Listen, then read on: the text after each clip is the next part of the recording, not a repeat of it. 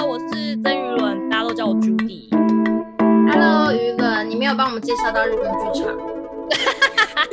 欢迎大家来到日更剧场，欢迎我们的主持人来，请主持两位主持人为我们的观众自我介绍一下。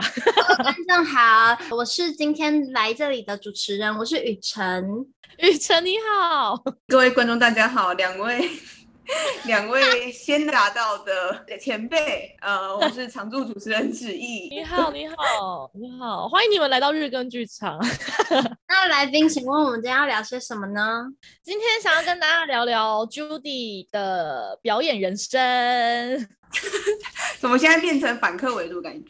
我稍微看到 Judy 是文化大学戏剧系，就是我比较好奇，是戏剧系的系统有什么差异吗？还是？就是你们有聊过这件事情吗？我们没有很深入的聊过。台艺大跟文化应该比较像，跟北艺就有差了。因为像我们的学制是大二开始，二三四都会每一年都有学制，都是全班一起做一出戏这样。上课我们是分三种主修，大二之后可以去选三个主修，分别是表演、设计，然后还有编剧。我们只分这三种。你就是一定要选一个主修，你然后你也可以选一个副修。然后因为我们是综合大学，就是我们不是艺术大学，所以我们有一堆通识课要上。这是我觉得文化大学我最不喜欢的地方。因为其实学表演已经蛮蛮多东西要学了，可是你必须还要花时间去学一些自然，它什么有的没有那种课，我觉得对我来说很浪费时间。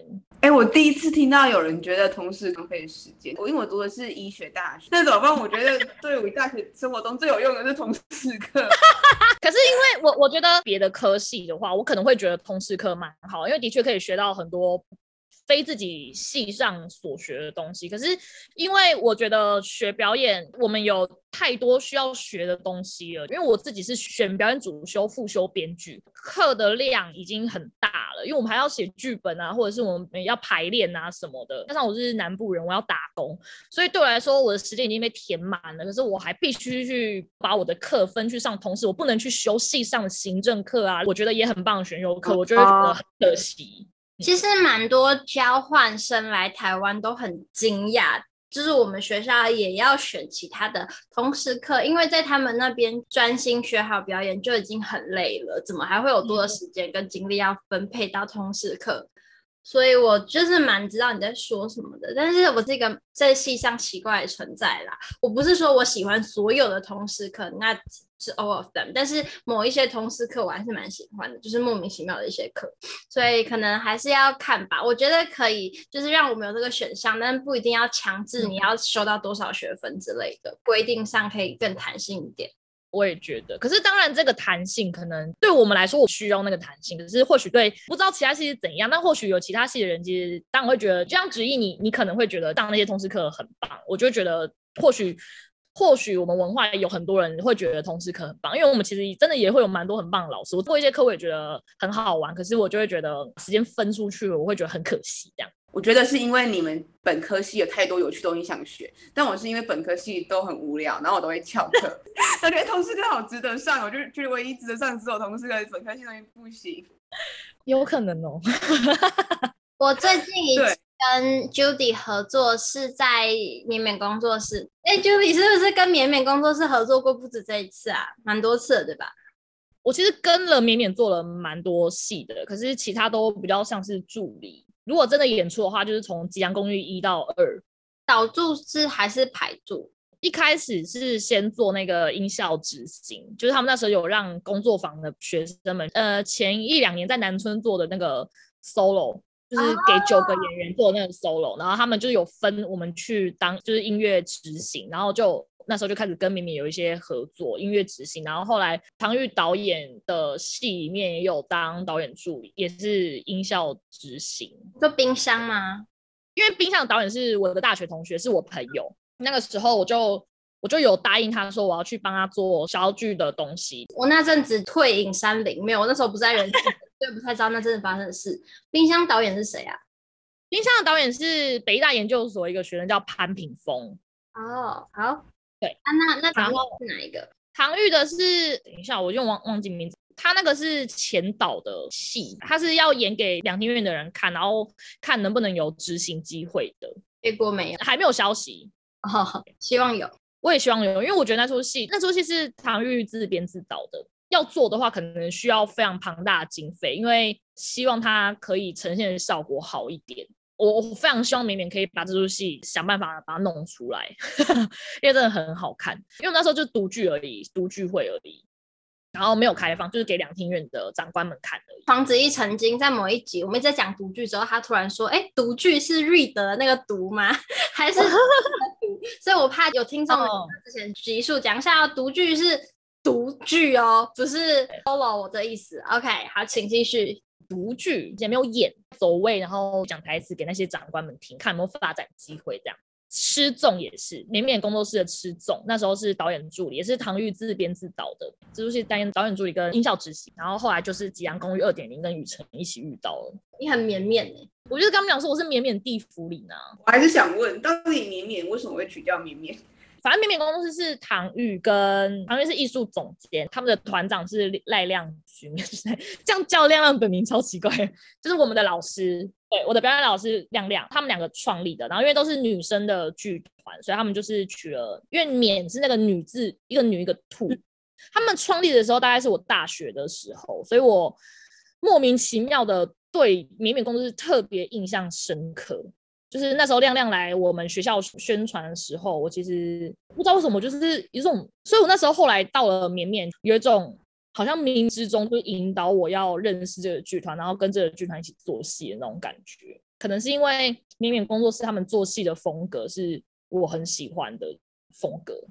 先从四四南村的 solo 那个作品开始问，毕竟，我现在 suppose 应该在工作 solo 啊，但就是。很久没工作，就是那个很混的演员，糟糕。Anyways，那个过程跟你看到的创作有什么令你觉得印象深刻的地方吗？因为他那个创作啊，是邀请了九个绵绵工作室觉得很棒的演员来做一个大概三十分钟到一小时以内的一个呈现，就为期四周还几周，然后一周是两个人演出，所以总是八个还九个，反正就是两个人演出这样。光做两周哦，其他我再自己买票来看。solo 我觉得之所以好看的原因，就是演员在台上一览无遗。你也可以发现，就是每一个演员他想要讲的故事都很不一样，非常每个人的个性。就是有一些故事是虚构的，有些故事是从自身出发的。不管是哪一个形式，我都觉得很好看。从自身出发的 solo，你觉得它有很大的真诚的东西在。从是一些虚构故事来看，就当然就是看他想要讲的故事的完整性跟他的有趣度。那一次 solo 里面就认识了很多我觉得也很棒的演员，知道了哦，这些演员原来他们的表演方式或者是他们喜欢的表演的模式是这个样子，我我就会比较有印象，就会记起来了。哪样子？例如，我觉得我印象最深刻的就是这一次绵绵工作室，她米蒂亚女主角是杨颖莹饰演，她就是我在就那个南村的 solo 里面认识的宝藏演员，而且她其实是我学姐，文化大学的学姐。因为文化的时候她好像就已经毕业了，所以真的就到南村的时候才认识这个演员。她后来好像去北艺，对，反正就是你看得出来这一个人他多认真在表演上，你就会觉得他。热爱表演，然后再加上他对自己想要呈现出来的东西非常的负责任，他把自己的身体准备得很好，他的声音、他的动作、他的肢体语言，跟他理解这个文本的程度，跟他想要说的故事，你都会觉得他一定花了很多很多的时间在做这个准备，永远觉得自己准备不够，可是他已经把他能呈现的东西都完完整整呈现给你，很认真啊。就是超棒的演员，很希望自己如果未来有继续在走表演的话，可以像他一样。Judy 讲这个感觉是很像雨辰之前跟我们所说，就是演员要做很多的功课，就是你不能只准备一套或两套，你可能要研继续跟自己研究到十几套之后，然后将这一份功课呈现给观众，是这个意思吗？他所做的功课很多，应该说，因为我看到的是他的。表演呃哦哦，其实我也还是有跟他排。我看到他，因为这个 solo 就是刚刚你讲的那个表演方式，其实如果是在比较多，就是有一些互动啊，或者是因为他这个是自编自导自演，那自编自导自演他不需要准备什么太多表演方式，可是他在排练的过程中，他尝试了很多东西。他他其实也算是给自己很多很多种不一样的东西去尝试。虽然他不是我我看到他在练习的时候，并不是在练习的人第一次排练是这样子的状况，这次排练因为是另外一个样子，他其实模式都差不多。可是你可以看得出来，他准备的东西是越来越丰富，越来越丰富，越来越丰富。丰富度是慢慢增加的，然后直到呈现在观众面前，是他所能力所及内呈现出最丰富的东西给大家，非常有诚意的表演，嗯，非常有诚意。你喜欢米蒂亚吗？米蒂亚对我，因为我大概刚进去文化的时候，被学长姐邀请来呈现的第一个文本，所以我不知道怎么，就是我，但是我老实说，我就是也是一个没有很认真的演员，就是也没有好好的把米蒂亚看完。好，不认真，跟我一样。哎、欸，我我补充一下，米蒂亚是一个经典的希腊文本，但是呢，yeah. 但是这一次演的不是那个这个米蒂亚，叫做一则台湾什么新闻是吗？对，你讲对，完整讲对，一则台湾新闻。对，就是 他只是把整个 location 放在台湾，就是改编过的，但是。米蒂亚这个故事，我不知道子怡知不知道？子怡你知道吗？我觉得很就是有印象这一个名字，但是我不是很知道它的 detail。好，一句话讲完这个故事，嗯，一个老婆为了报复她的老公偷吃，所以杀害了她的自己的两个女儿以及小三跟小三的妈妈。没错，这个故事就这样讲完了。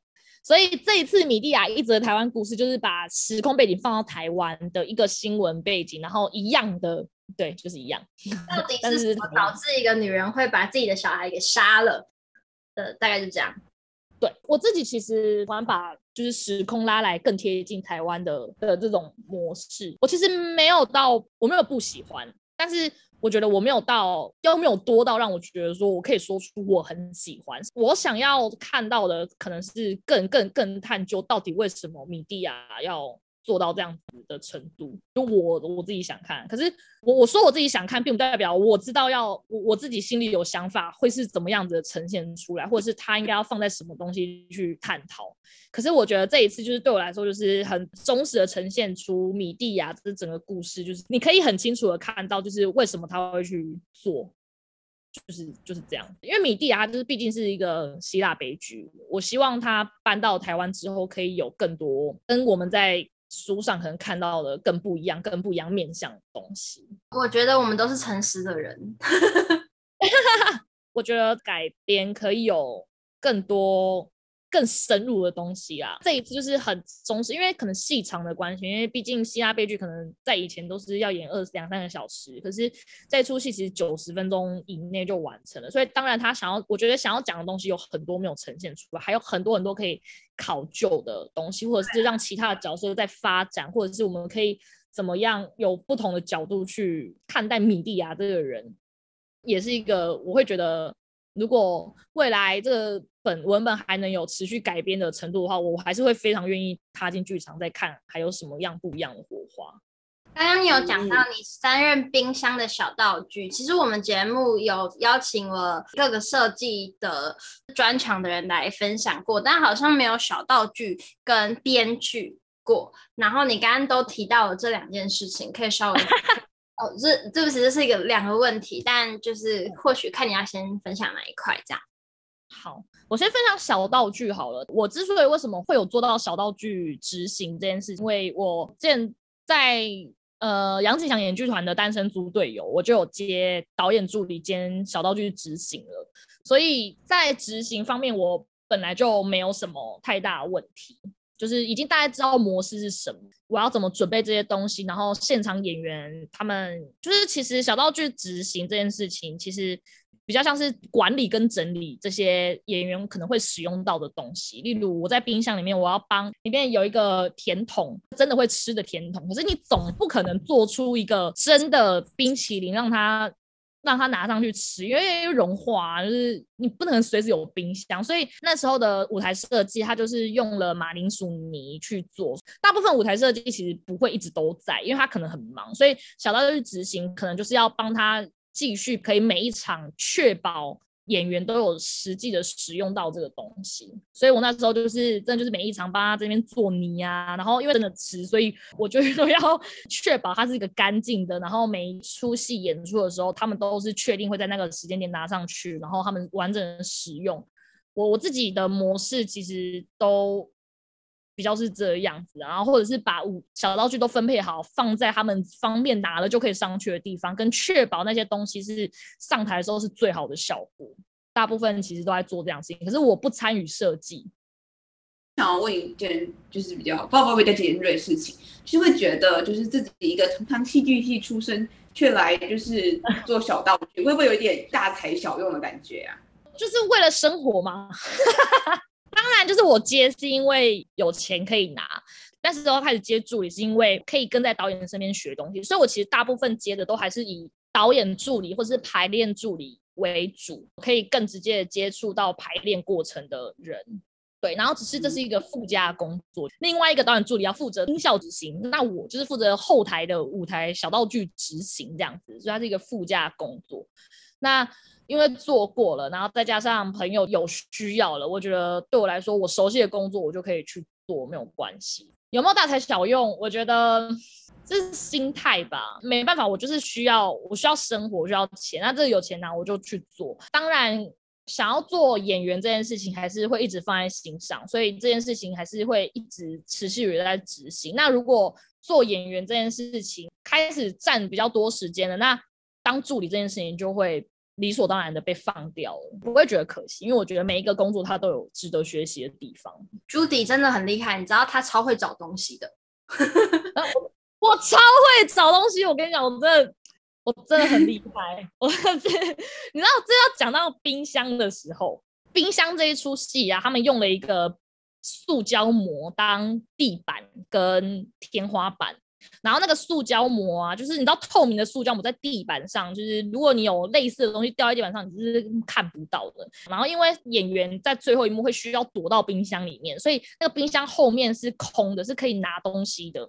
那他们就做了一个帘子，就透明的帘子，把它卷上。当你进去的时候，要把那个膜拆下来。然后结果他们舞台的 crew 们，他们不知道把那一卷东西放到哪里去了。然后大家就在找，但我心里就想说，不可能，一定在附近，你绝对不会把它拿到哪里去，因为我们就是都知道，每一场戏要复归的话，一定就是要。在最近的地方去拿，而且你也不需要拿下场，就是没有这个必要，所以它一定就在附近。当大家就是一直在想到底怎么找不到，然后要决定拿一个东西的时候，我心里就是灵机一动，就突然在地上在那摸，就被我摸到那个薄薄的膜粘在那个地板，就是贴着那个地板的膜一起。我说：“请问大家是在找这个东西吗？” 然后大家说：“对，找到了。”讲到导助啊，就是我们都知道。杨景祥演剧团的《单身猪队友》是近年来少数知名度可以达到这么大，跟 reach 到这么多人的剧作。可能包括里面的演员有露露啊之类的关系，然后就是毕竟能够演到第二集也是非常的不简单。不知道跟景祥贴身工作的感觉是什么呢？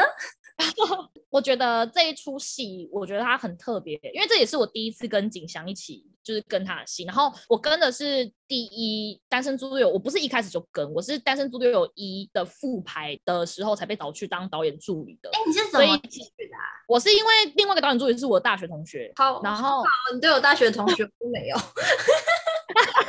你有，我也遇到很多你的大学同学啊。继续。我因为我进去的时候，这出戏其实就已经排完了嘛，所以复排的时候，对演员来说，他们就只是复习他们单身猪队友一的时候发展的东西。我觉得跟景祥工作的时候，这种喜喜剧形式的东西，它其实我觉得很吃演员的节奏，就是他其实并没有导演不需要，这跟绵绵的戏就很不一样。就是绵绵的戏可能会需要去引导你的情绪，跟你引导你去，因为我们是还可能对于绵绵来说，我们还是学生，需要去更引导你，就是替他里面到底要想要带给观众什么东西，蜘蛛之计较每一字每一句我们讲出来的东西是什么。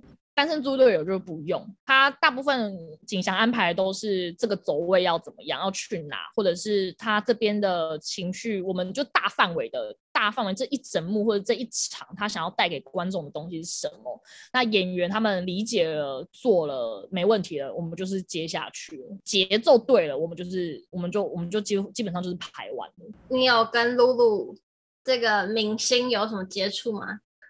我觉得露露是一个很棒的人，《单身猪队友》算是他的第一个舞台剧作品，因为他在大学的时候，他也是传播系嘛，他其实没有接触过演戏这件事情。那时候也不知道为什么他会，就他们邀请了露露，觉得 OK 就来了嘛。因为露露是金牛座，他其实非常非常，就是其实大家在。电视上看到他的表现，就会知道他是一个非常认真的人。听我朋友讲说，他那时候刚进来的时候，就是你就可以看到他的剧本全部密密麻麻，他直接就是把台词背完过来的。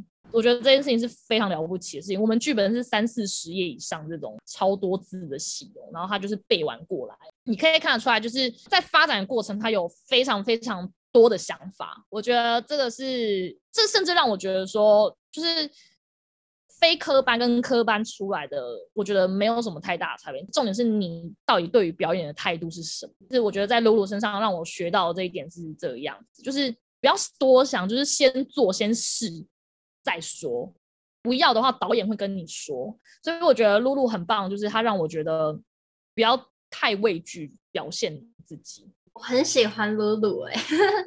我觉得他是真的是一个很认真的人。我去看人家 KBS 风云榜的演唱会的主持人，我觉得如果真的太厉害，他完全不会冷场，可以看出来他做了很多的功夫去完成这件事情。就是怎么讲，你可以知道他这么年轻就成功的原因不是偶然的。嗯、对对，因为而且他很忙，他真的花很多时间，就是他可能在排练的空档，他要准备，他等一下晚上要去。做的事情，或者等一下要去的工作录音或录音或者是什么的，然后可能偶尔会突然开始唱别人的歌，因为大家都知道他其实知道很多人的歌嘛，这些都是因为他私底下一直都在练习，然后跟在听。可能我们在试音的时候，他就会唱别人歌，你就知道他今天晚上可能要去参加哪一个录音，就需要这个需要做这件事情。可是他就是把握所有时间，真的是我就觉得好累哦，你怎么做到的？可是真的老是我觉得盯着去做。因为他要对自己负责，那他会跟着剧组吃便当吗？会啊会啊，我们都吃啊。但是当然就是可能会需要减肥或者什么，可能可是他也不会硬减或者怎样。我觉得他算是一个蛮自律的人，他完全没有什么明星架子哦，完全没有，就是剧组吃什么就吃。那他会身边跟着小助手之类的吗？有有有有都会有，好有趣哦。猪队友的演员感情都很好，大家都会。基本上就都一起去吃饭或者怎样。嗯，景祥有说他就是让这一群人本身就存在一种温馨，他们上台就直接变家人，就是也不需要特别变。景祥就是会做一些很神秘的事情，真的很酷哎、欸。因为嗯，因为我自己没有跟过景祥，我看过他的一些戏，可是这真的就是我第一次跟景祥一起合作，对我来说是一个蛮好的经历，就是很感谢可以进到这个剧组，因为这个剧组真的太欢乐。那我们班的同学到底在里面干嘛？我们班同学我总共遇到了三个，两个是被邀请来当代拍演员的，韦斯跟李韦斯跟林浩伟，浩伟两位会上节目分享。可是我嗯，因为浩伟多才多艺，他也是既会编剧，又会唱歌，又会写歌，然后又会演戏，又会导戏，就是一个十项全能的。才子，然后又会跳舞，对，期待可以看到他们的。其实认识他们之后，我也很期待，就是看到，就像你认识你，然后或者是认识浩伟跟韦斯，还有红月什么，我其实都觉得你们超棒的。他他们哎，我有点不懂，代排演员的意思是什么意思？就是正式演员不在的时候帮忙带走位，是这样吗？对，因为我们其实这一次。单身猪队友二是完全全新的剧本，因为疫情的关系，排练次数没有我们预期能那么多。例如我们说可能要大概四十五个时段，但是我们完全没有办法把大家排到四十五个时段，所以这时候就会需要代排演员去帮我们记走位，然后等到下一个演员可以来的时候，我们就可以直接也跟演员讲走位是怎样，然后请他们直接上来这样。可是这样子是不是他们排完了这出戏却没有机会演出？嗯，他们不不是预备演员，他们完全我们完全不是预备演员，因为我们其实这出戏大部分请的都已经是有名气的演员，然后跟有一定的粉丝量的演员。我觉得制作方是没有准备要有预备演员上去的，所以对我们来说，他们是代排演员，完全是否就是我们排练期的走位跟排练去去请来的演员。那他们的 title 是什么？代排啊。不好意思，那可以问一下，那这些代排代排的话，一定要是演员才有办法执行吗？还是一般的路人甲也可以去？因为这样又又会不会有一点大材小用的感觉？其实有一点点，因为其实这一次我们没有办法预知我们这次排练会是怎样，但后来的排练过程都会变成，因为需要发展的东西其实非常仰赖我们这五位演员。它本身的效果，所以代排上去没有用，大部分都等正式演员回来走那个位才是算有效的啊。那他们都去干，他们真的，其实老实说，在《单身猪队友》里面，他们真的没有做到什么事情，我会觉得很可惜。可是因为韦斯跟浩伟会演会跳舞，然后我们这出戏有一些歌舞的场面，所以那时候景祥才请他们来。哦，我觉得听完有一点难过，嗯、因为李韦斯跟浩伟都是我们班男演员跟女演员里面首屈一指的人物。他们本身的能力跟他们的表演是精彩的。如果观众直接看到这两个演员的表演，我相信，虽然我自己是没有去看《单身猪队友二》啦，但我相信应该也是会好看的。我自己在排练过程，我就可以感受到他们两个，就是我会期待去看他们接下来的表演，虽然。在这一出戏里面，的确没有办法让他们发挥太多他们其实平常所学的东西。但是因为其实真的就是疫情所致啊，我我们在一的时候，我们也是没有代牌演员，是不需要这个的。有没有粉丝真的很重要哎、欸，好心酸的问题。老实说，我觉得是。好，那我们这集要在这样心酸的地方结尾喽。大家，我们粉丝的日更剧场也很可怜，那个追踪追起来好不好？不是要当粉丝，就是有个追踪量，我们比较容易被听到。然后，如果你们真的喜欢的话，也可以给我们一些回馈。哎、啊，如果真的不喜欢，也是可以私信我们，跟我们讲你们建议。哎、啊，如果真的很讨厌，就不要理我们，没关系，什么都不要按，这样就好了。好，讨厌日更剧场还是会继续日更的。对啊，你们再怎么讨厌，我们就是会跟下去，然后。啊，为什么要讨厌呢？啊，我觉得，我觉得，我觉得日更剧场其实是一个很棒的平台，我真的觉得大家没事可以听一下，因为它就是一个很轻松的聊天，然后又呃，因为我跟你们其实，我跟你还是有差了两三岁吧，嗯、但就是我就会觉得。我可能已经开始在思考人生就是更未来的事情，可是你们就是还在刚从大学出来，然后认识台湾的剧场生态的情况，这是一个很棒的平台，可以让还在大学啊，或者是跟你们一样阶段，或者是像我这个阶段的人，我们其实都可以知道现在大家在做什么。我觉得这个很棒啊！谢谢前辈真诚的分享，来一个温馨的结尾了。我刚想说来一个心酸，就现在变成一个正能量的结尾。要吧，正能量还是要的吧，要的要的，好，谢谢大家，拜拜，拜。